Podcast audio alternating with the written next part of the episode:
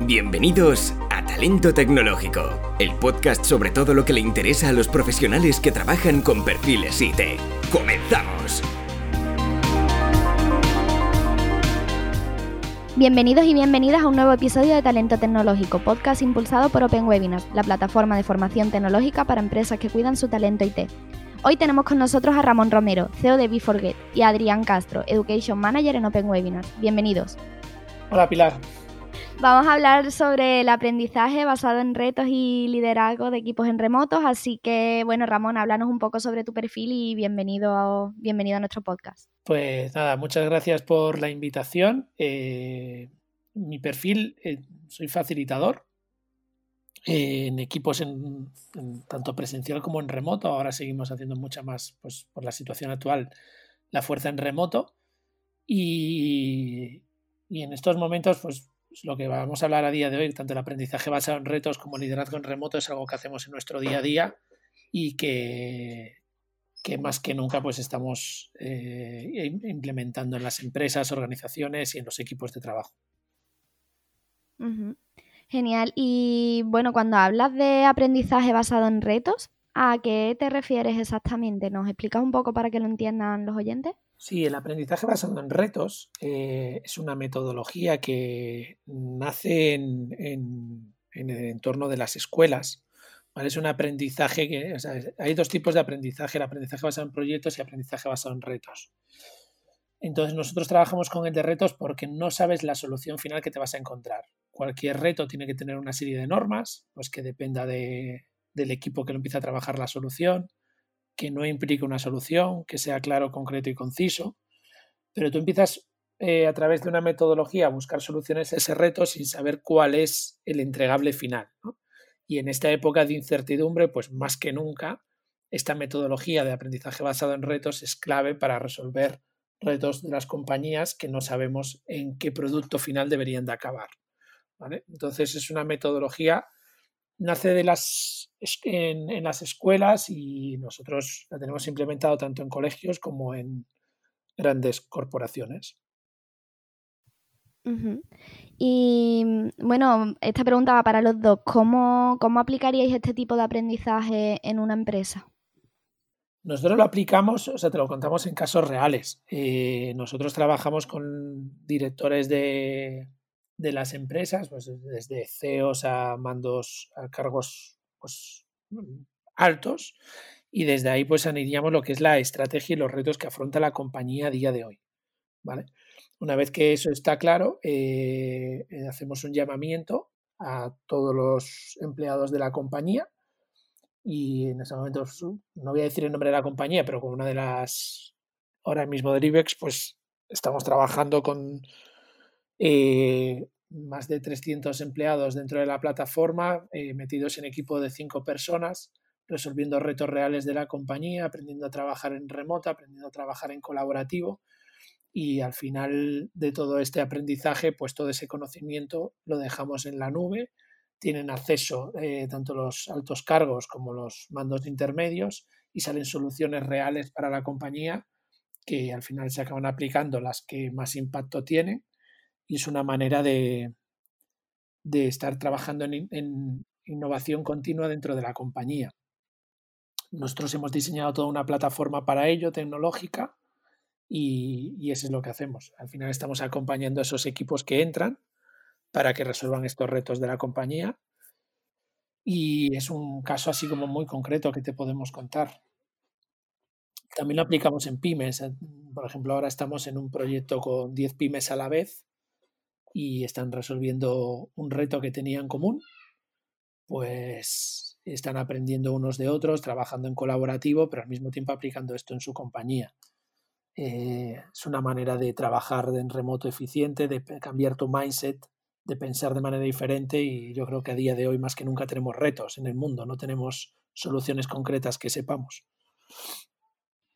Sí, de hecho yo creo que lo, lo importante de, todo esto y sobre todo con lo que has comentado de los retos y, demás es al final ir eh, formando a personas para que sean capaces de, contestar las nuevas preguntas que van surgiendo, por así decirlo, y, e incluso de ir haciendo nuevas preguntas, es decir, de ser capaces de decir hacia dónde eh, hay que ir, porque esto que se dice siempre, de tener las preguntas correctas, ¿no? Para alcanzar al final algo.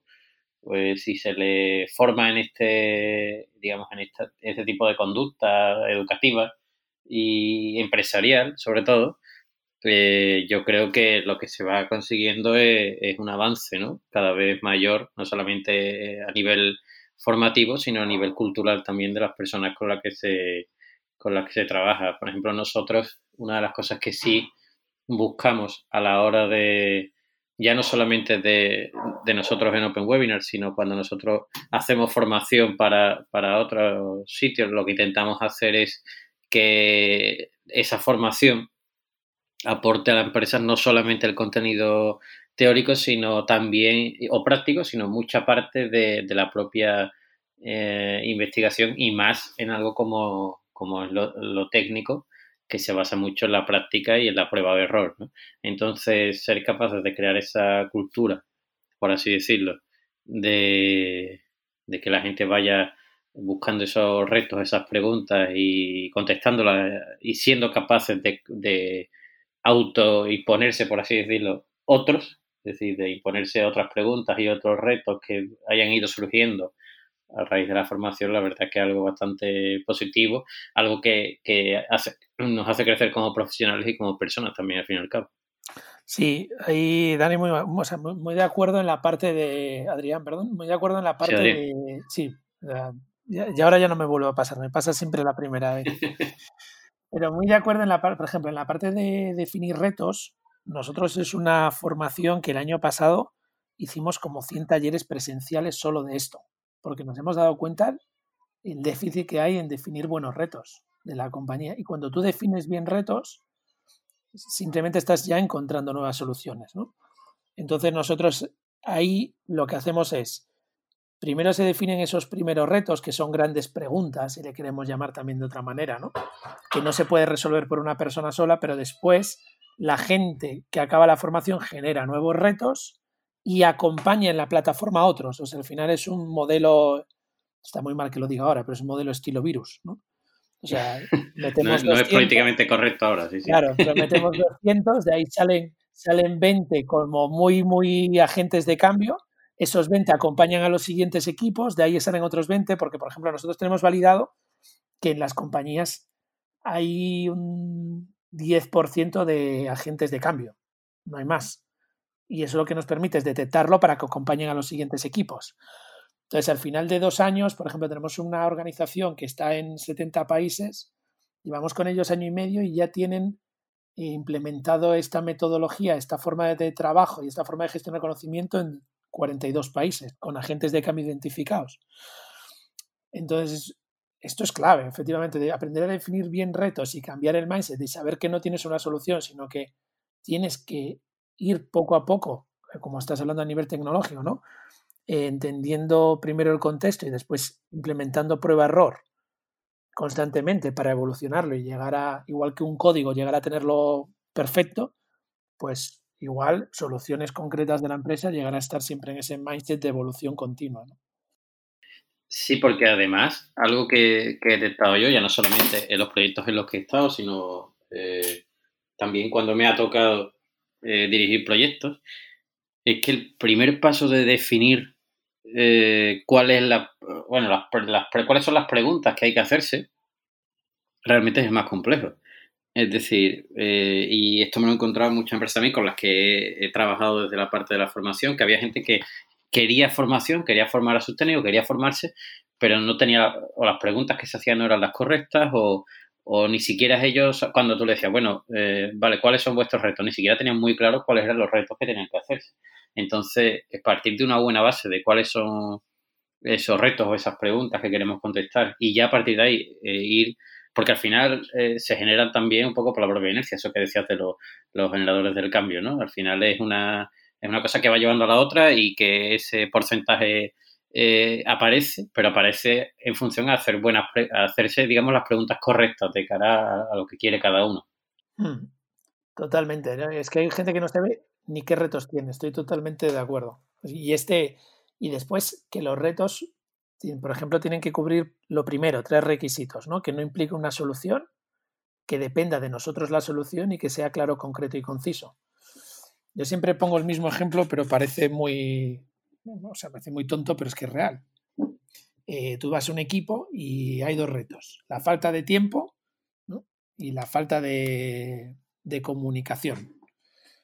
Eh, la falta de tiempo es que no es un reto, es que es, lo es el peor reto definido de, nuestra, de nuestra era. el tiempo es igual de democrático en Gambia que en Madrid. Es el único democrático 100% que hay. Y como tú, entonces, ¿cómo podríamos priorizar nuestro tiempo para que los empleados consigan ser más eficientes y estar más motivados? Ya es un reto, porque ya estamos hablando de priorizar. Ya está. Entonces, hablarnos bien y definir bien retos nos va a hacer empezar a buscar soluciones concretas a ese reto. Y esto las compañías lo necesitan, también estar alineados a la visión que tiene la compañía. Muchas veces nos damos cuenta de que la gente no conoce a dónde va la compañía. Es muy difícil el, tomar, la toma de decisiones. Bueno, hay una serie de... Es un, a mí es un mundo que me apasiona y lo trabajamos también con niños pequeños. Estamos ahora con unos mil y pico alumnos de colegios y es alucinante ver cómo lo rápido que lo pillan los niños y, cómo lo interiorizan y dicen, ah, vale, va de esto. Y la vida es un reto, yo siempre digo lo mismo.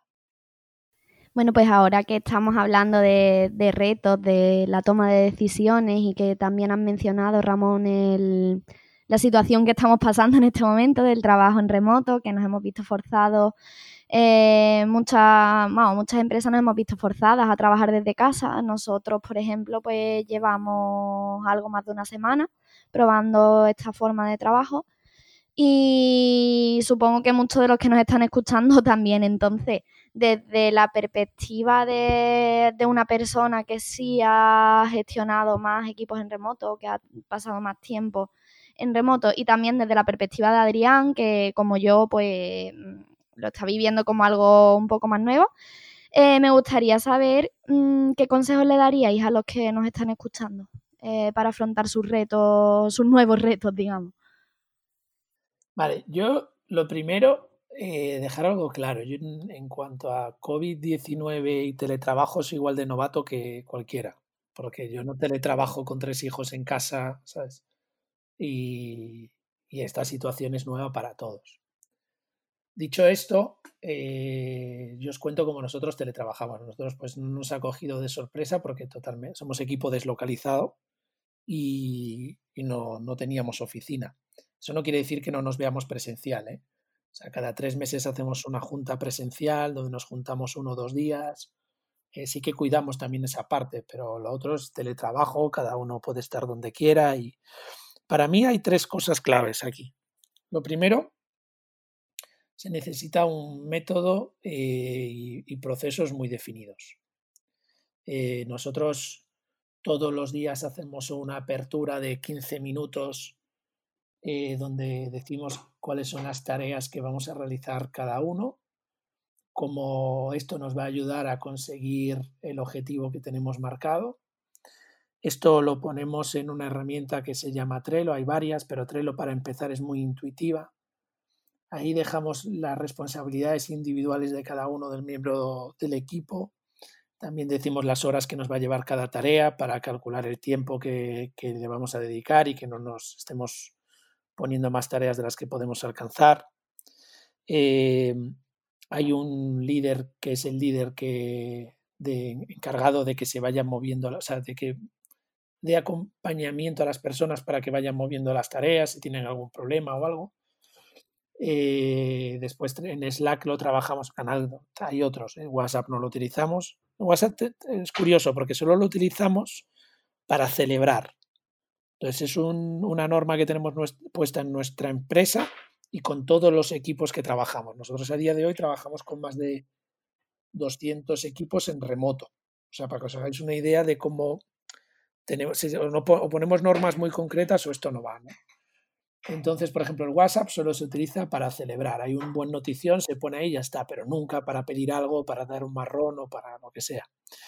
Después, somos muy pulcros a la hora de, de documentar. Entonces, eh, si tenemos una nueva idea, no nos vale lanzar la idea, hay que documentarla, bajarla a una hoja de concepto, que es poner el nombre de la idea, describirla, qué objetivos cubre la empresa, necesidades del usuario, poner qué hipótesis siguientes queremos validar con esta idea. Lo documentamos y lo dejamos subido en la tarjeta, le ponemos en la tarjeta de Trello, ponemos el valor que aporta. O sea, es un trabajo de muchos años que nos lleva a ser eficientes, pero hay que cuidar mucho cada mínimo detalle. Y, y esto no se consigue ahora mismo en el COVID-19. O sea, ¿por qué? Porque estamos en un momento de estrés máximo. Entonces, esto es un trabajo de años y que poco a poco vas implementando. Justo ayer arrancábamos un equipo de trabajo y lo que hacemos es coger una líder, son 12 este equipo, ¿no? Pues coger una líder y decirle, vale, ahora te acompañamos solo a ti en herramienta de Trello y en gestión de equipos en remoto y de liderazgo de equipos durante estos 15 días. Después tú, con todo lo aprendido, acompañarás a tu siguiente compañero. ¿vale? Pero es muy importante esto y sobre todo también eh, lo que digo es documentar de manera muy eficiente y comunicarte de manera muy concreta, tanto en los grupos, si es Slack o, lo que utilicemos, si es Teams o, lo que sea, ¿no? Pues si es Teams utilicemos Planner, si no Trello y Slack eh, o Asana, da igual, la herramienta para mí la herramienta, eh, nada, es, es, poco comparado con las personas que la utilizan. ¿no? Podemos tener la mejor herramienta del mundo que si no tenemos personas que la sepan utilizar es un desastre. Entonces, para mí eso son sugerencias, pues vamos a respetar mucho más a las personas. Y yo a día de hoy lo que estoy haciendo en el equipo es preguntar cada día cómo estás, cómo ves el día, cuánto tiempo crees que tienes de máxima productividad, porque hay gente que está sola, pero hay gente que está con tres hijos y, esto, y hay gente que está cuidando a personas mayores. Entonces, a día de hoy en esta situación creo que más que nunca empatía. Eh, y más que nunca aprendizaje son retos porque tienes que entender el contexto y tienes que tener la situación del individuo para poder darle soluciones a medida. Entonces, esto son cosas, eh, ser muy concreto, documentar muy bien, tenerlo bien ordenado en una estructura en Drive, eh, tener una herramienta de trabajo colaborativo estilo Trello donde vas viendo lo que están haciendo cada compañero, medir tu productividad eh, y debajo de todo esto está la confianza en uno mismo, la confianza en el equipo y la confianza en el entorno.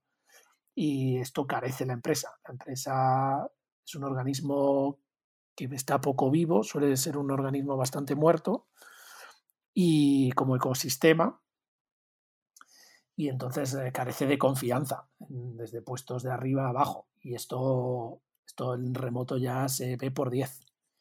Entonces yo creo que ahora está siendo un gran experimento sociológico, pero no podemos hablar de remoto como, como ahora algo real. ¿no? Ahora estamos viviendo una crisis y en remoto sí que todo esto que he contado para mí suma. Son pues un aprendizaje que nosotros hemos ido teniendo durante todos estos años. Yo la verdad es que, o sea, no puedo estar más de acuerdo con, todo lo que ha dicho Ramón. Eh, primero, eh, en una cosa muy sencilla, es decir, esto no es trabajo en remoto, ni se le parece. Eh, lo que estamos viviendo ahora, me refiero, con el tema del, COVID-19 y demás. segundo, si, si hay una empresa o alguna empresa que va a usar como termómetro para saber si implanta o no el trabajo en remoto esta experiencia, ya está cometiendo el primer error porque no es ni siquiera no es un buen termómetro, el, eh, o sea, no es el mejor, ni siquiera es un buen termómetro, lo que quería decir, eh, porque es una situación totalmente anómala. Y, me explico, es decir, las primeras eh, experiencias que yo tuve con el trabajo en remoto, de hecho fueron mis primeras experiencias como desarrollador, era 100% remoto, de hecho yo trabajaba por una empresa que estaba en Finlandia, por lo tanto, y, creo que lo vi un una vez o, un par de veces y porque uno de los trabajadores de mis compañeros era, era español, concretamente era también de Sevilla, entonces tuve la suerte de, poderlo ver en alguna ocasión. Pero a la persona, al jefe, mi jefe directo, por así decirlo, por encima, pues lo veía por Skype y, el resto de, relaciones contractuales y demás que teníamos eran todas telemáticas. Es decir, eh, la experiencia de trabajo en remoto, nosotros hacíamos daily, hacíamos weekly, obviamente, de reuniones para ver qué es lo que se hacía diariamente, qué era tal, y la confianza era plena de, de, los, de los jefes que teníamos, de los líderes que teníamos de cada equipo en lo que estábamos haciendo, ¿no? Había que, eh, hacer unos, no eran unos reportes, pero sí ir entregando. Nosotros teníamos en aquel entonces un sistema de control de versiones, entonces obviamente se veía claramente cuando uno eh, subía y, subía lo que estaba haciendo y había progreso. Eh, pero claro, había una situación detrás que era la de que cuando tú echabas las horas o hacías la, lo que tenías que hacer ese día, esa semana, tú podías salir a la calle, hacer vida normal, hacer deporte y demás, ¿no? Entonces, digamos que no tenías una situación de estrés continuo en la que estabas encerrado en un sitio, eh, con, cohabitando además con más personas, teniendo un, un, contexto muy determinado, que es el de todo el estrés de una situación que está pasando a nivel mundial, que, con mucha incertidumbre y que no sabes hacia dónde va a ir, y sobre todo que no sabes cuándo va a terminar esa situación. Y a todo eso se le suma el empezar de cero con lo que quiere ser una cultura de trabajar desde casa.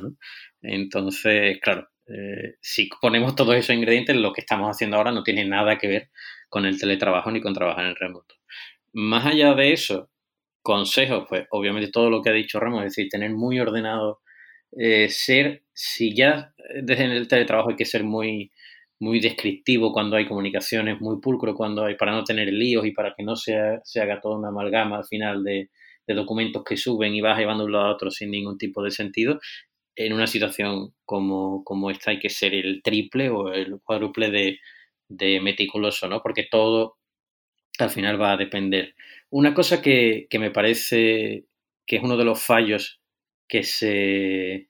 Para mí el fallo más grande, que se adapta, no, obviamente no en todos los sitios y, en los sitios en los que se hace, eh, digamos, la cultura del teletrabajo está como algo más eh, arraigada no sucede, pero sí es verdad que en todos estos que empezamos a dar el primer paso es el, uno de los fallos que yo veo por, por, lo que oigo y lo que leo también por redes sociales y demás, y otros compañeros me comentan, es el tema del micromanagement en las empresas, que se eleva por mil cuando eh, el contacto no es, eh, no es físico, no se ve día a día, que esto es un poco lo que ha dicho antes Ramón, el tema de la confianza. Es decir, si yo ya, si la empresa tiene este tipo de procesos tan poco productivos como el micromanagement, que es estar constantemente encima de una persona para ver si hace su tarea, cuando no lo vemos presencial, eso se multiplica a unos valores brutales porque existe, existe esa confianza detrás, o sea, desconfianza, perdón, detrás de, de todo esto. Entonces, yo creo que antes siquiera de plantearse a alguien el teletrabajo o el trabajar en remoto, tiene que trabajar otros valores desde la oficina. Es decir, hay que trabajar otros valores en, sus empleados de la confianza en todo el equipo, que sean capaces de, que haya unos buenos hábitos de, trabajo dentro de todos los, departamentos. Y al final, el hecho de que estén en la oficina o que estén trabajando desde casa va a ser un mero formato. Pero yo creo que las bases tienen que ir por otro lado, no tienen que ir, eh, que no tiene que influenciar el contexto físico en el que se esté trabajando a la cultura del teletrabajo o el, o el trabajo a la oficina. Obviamente, en el caso en el que nos encontramos ahora, ya digo que no se puede medir de ninguna manera, no se puede usar como termómetro de nada y es más un experimento sociológico, por así decirlo, que otra cosa. Más has hablado de dónde viene la, la, la historia. Yo soy un amante del, de los hitos históricos, la historia, y siempre que tengo un reto complejo empiezo por ahí, ¿no? Entonces has hablado de que el teletrabajo viene de, de, muchos programadores a nivel mundial y todo, y unas líneas de código y todo trabajándolo desde ahí. Todas las metodologías que conocemos, como las grandes innovaciones vienen del ejército, todo esto viene de programadores trabajando de todo el mundo y programando eh, así código abierto, ¿no? Entonces, eh, creo que todas eh, hay una cosa que has dicho importante que les puede valer para ahora mismo y es saber lo que quieres tener en 15 días. O sea, que eso es lo que hacéis vosotros, o en semanas, o en días. Oye, ¿qué quiero tener acabado hoy? Y desde ahí confianza. Y si no puedes acabarlo, levanta la mano, di algo. Pero ya se te ha quedado asignada una tarea. ¿Sabes? Entonces, eso ayudaría al micromanagement a, a confianza, a seguir manejando la confianza entre todos. Después hay otra cosa que hemos llevado al mundo real hoy que se está notando, aparte del micromanagement, y es la reunionitis. sí, sí. es impresionante. Estamos haciendo las mismas reuniones, pero en online. Con el 200 veces más de ineficacia. Y eso, las 200, o sea, eso es lo que genera la ansiedad a todo el mundo. Entonces, bueno, esto es un poco la situación actual, pero el teletrabajo es una oportunidad única para, para todo. Es más sostenible a nivel planeta, es más sostenible eh, para las personas, eh, se trabajaría mucho más desde la confianza y seríamos más productivos, más eficientes si lo hacemos bien. Y no digo que no nos tengamos que ver presencialmente, pero sería lo menos y esas veces presencial aprovechar para, para trabajar cosas más complejas ¿no? y hacer piña. Por eso yo siempre digo que más que un cambio tecnológico o un cambio empresarial, es un cambio social, o sea, es un cambio cultural. Al final, lo que nos tiene que llevar es a, evolucionar eh, en nuestra cultura, no en nuestra tecnología. Nuestra, tecnología está preparada y si no lo está, eh, tiene la escalabilidad para estarlo.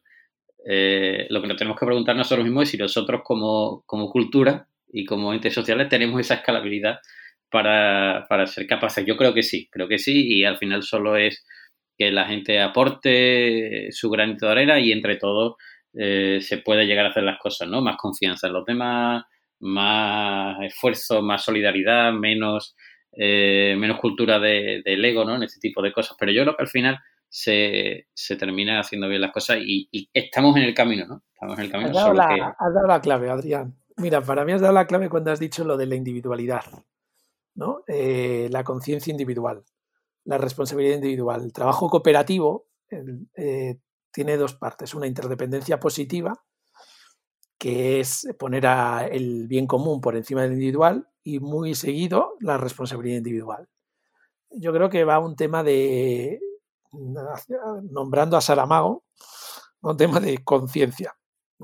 Decía, la, evolución del neoliberalismo es la conciencia.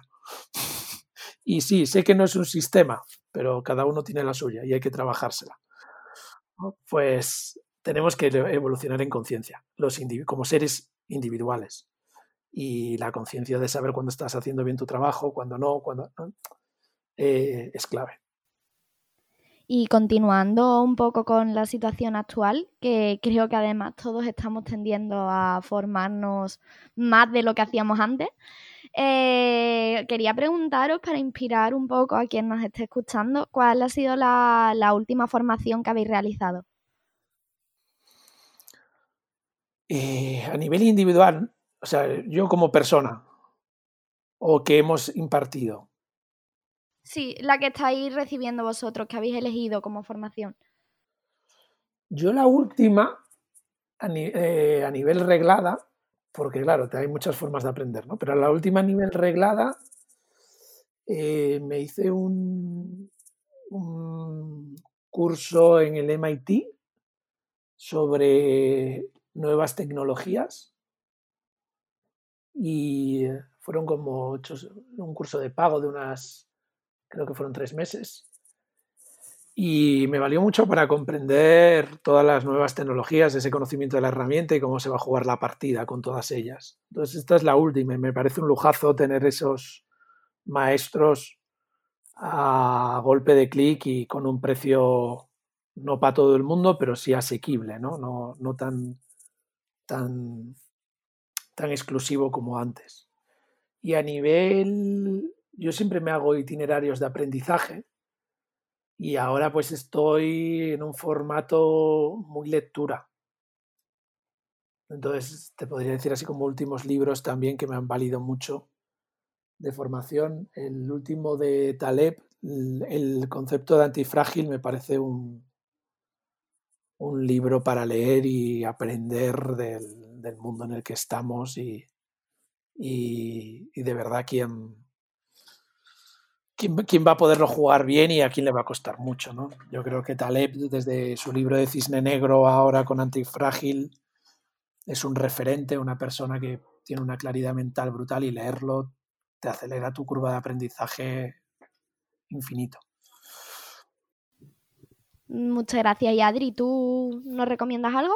Pues mira, yo eh, lo último que he estado viendo y leyendo, bueno, hice un curso de Design Thinking y todo el tema del un poco de, de lo que es el diseño. A mí me gusta muchísimo el diseño y el diseño de las cosas.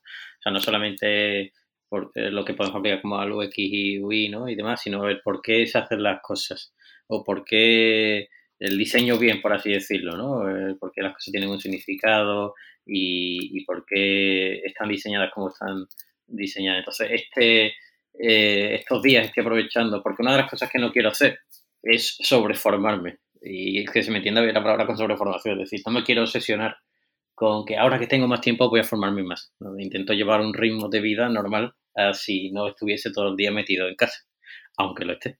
Entonces lo que intento hacer es eh, dedicarle las mismas horas mentales que le dedicaba a la formación, quizás es verdad que un poco más, pero tampoco en exceso.